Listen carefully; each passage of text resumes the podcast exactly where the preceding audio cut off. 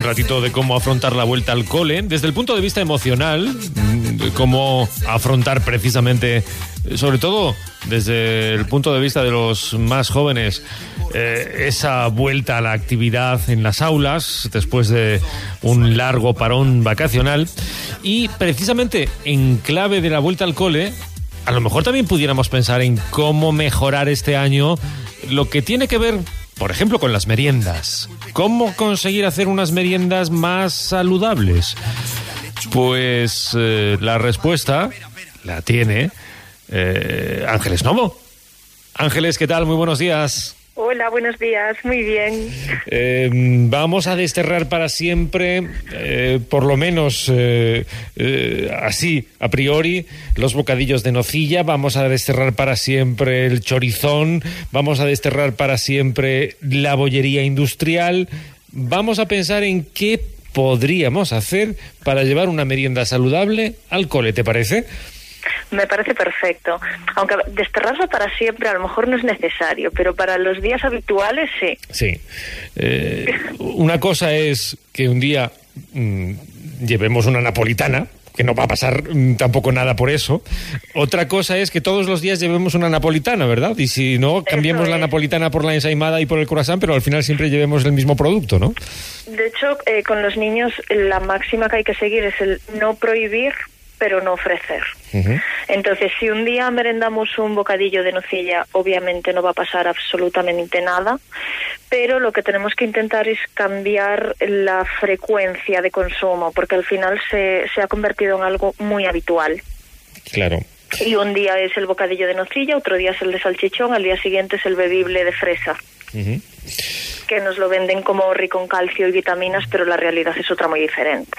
Claro, y ahí entramos en todo ese capítulo de lo que parece, pero tal vez no lo sea del todo, ¿no? Por ejemplo, barritas de Eso cereales. Eh, las barritas de cereales las entendemos, las ponemos en el apartado bueno o en el apartado sospechoso. En el apartado sospechoso, pero 100%.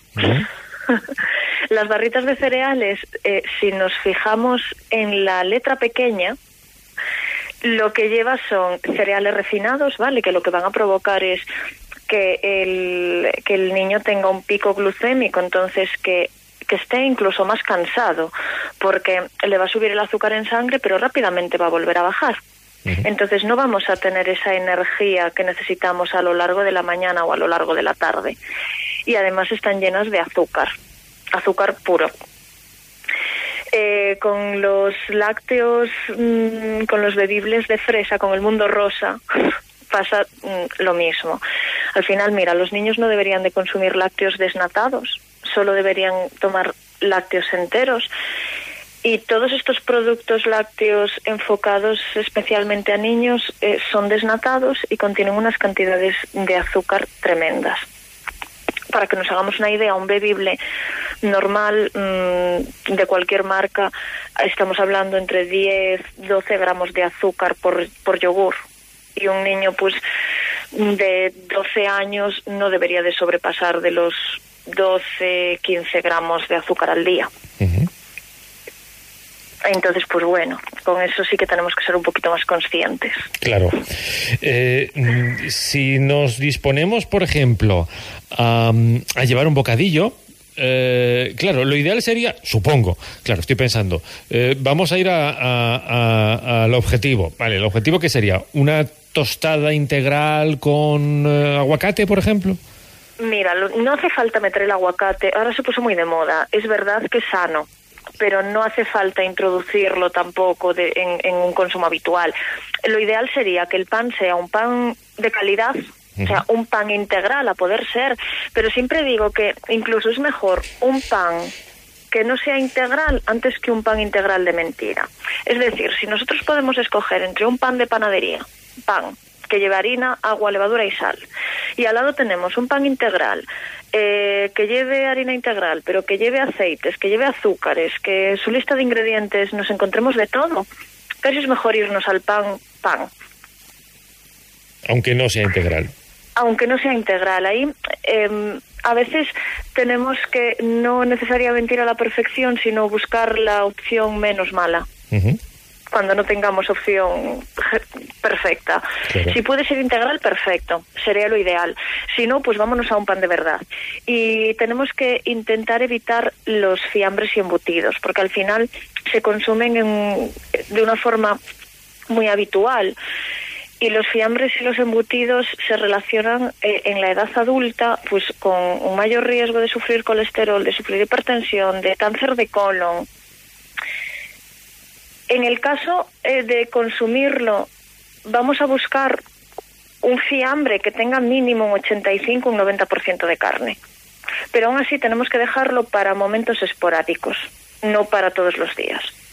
Si nos fijamos, no sé si te has fijado alguna vez, la mayoría llevan un 60 y algo por ciento de carne, un 50. Pero todo lo demás son otras cosas. Efectivamente, todo lo demás estamos hablando de azúcares, de almidones, de estabilizantes, sal, y es mucho porcentaje para algo que supuestamente es carne. Claro, pero mm, lógicamente nosotros no somos conscientes de que en ese momento, ¿qué, vas a comer? No, un poquito de almidón. No somos conscientes, pero estamos comiendo. ¿Mm? Eso es. Después, por ejemplo, si queremos eh, em, hacer un bocadillo, bueno, pues a lo mejor podemos hacerlo de queso, de bonito y tomate, mm, de queso y tomate. Mejor hacerlo de jamón serrano que de otros fiambres. Eh, el aguacate, perfecto. Si al niño le gusta, mm, fabuloso. A los niños les suele gustar mucho mezclar el aguacate con las fresas. Ah. Untas el aguacate en el pan y le pones fresas por encima y a la mayoría les gusta. Y además tenemos algo especialmente ideal, ¿no? Quiero decir, ahí no tenemos riesgos. Sería fabuloso. Sí, sí. Eh, a los peques que les guste el humus, pues se lo untas, el humus en el pan, crema de cacahuete untada en el pan. Que al final no son opciones más, más difíciles. O hacer una nocilla casera, que es súper fácil de hacer. Te doy la receta. Venga, me acaba, me... acaba de explotar, me acaba de explotar la cabeza. Sí, por la eh, por la crema de cacahuete. No, ya sé que a ti la crema de cacahuete no es lo tuyo. ¿eh? Es la cosa más dulce e intragable. Yo no entiendo cómo los americanos se lo echan a todo. Se lo echan hasta al gin tonic. No entiendo esta gente que se toma la, la, crema de cacahuete para todos, que no lo entiendo yo. Es dulce si te vas a la crema de cacahuete americana, a la chunga. Ah, pero que se hace, que se, puede, se puede hacer en casa entonces. Claro, y aparte ahora en el súper, en muchos supermercados la encuentras que solo lleva cacahuete y ahí no es dulce. Vale, pues tendré que aprender a buscar también, porque yo ahora mismo veo la crema, de, la, crema de cacahuete y paso de largo. O sea, ya me gasté dinero en una y no la pude, o sea, pude untarla una vez y ya. Bueno, vamos a hacer una cosa. ¿Sí? Si te compras la que solo lleva cacahuete, tiene un sabor súper potente a cacahuete, ya está. Em, vamos a dejar la crema de cacahuete para, para otro espacio, pero antes de que, concluya el espacio de hoy, venga, ya que empezábamos hablando de que la nocilla, eh, vale, de forma esporádica, vamos a fabricarla nosotros, caramba, venga, vamos a hacerla mejor, más saludable. ¿Cómo hacemos entonces, Ángeles? 50 gramos de dátiles, 50 gramos de avellanas tostadas, un vaso de leche, y 5 onzas de chocolate del 70 o mejor del 85%. Y ya está. ¿Ya está? Calientas la leche con el deshaces el chocolate. Lo ideal es eh, calentar los dátiles en la leche, le quitamos el hueso porque así ablandan y luego es más fácil de triturar. Y luego en el vaso de la batidora metemos todo eso con las avellanas, trituras y ya está. Nevera. Es decir, eh, leche la tenemos en las dos. Eh, avellanas, lo tenemos en, en, las dos, en la que compramos y en la que hacemos. Leche, cacao, avellanas y azúcar. Efectivamente. Entonces, Pero dátiles en lugar de azúcar. Cambiamos el cacao y el azúcar por dátiles y chocolate. Y ya está. Y ya está. Y nos cambian las proporciones, ¿eh? Porque la, proporción de avellana de la que compramos mm, brilla por su ausencia. Ya, ya, ya, ya, ya. Bueno, eh, digamos que entonces el anuncio en realidad debiera ser así cantado como, como, como era, era eh, leche, cacao, avellanas y azúcar, debía ser leche, cacao, avellanas y mucho azúcar, ¿no? Eso deberían decir, para decirlo de verdad debería decir leche, cacao, avellanas y mucho azúcar. Bueno, pues... Efectivamente. Pues nosotros eh, hacemos nuestra otra versión con dátiles, avellanas, leche y eh, chocolate. Y chocolate negro. Cuanto más negro mejor y nos va a salir una nocilla casera evidentemente mucho más saludable. Pues Facilísima de hacer. con eso nos quedamos. Ya tenemos tarea para esta vuelta al cole también, para preparar las meriendas. Ángeles Novo, como siempre, muchísimas gracias y bienvenida. Gracias a vosotros, Juan Carlos. Gracias, chao. Hasta luego.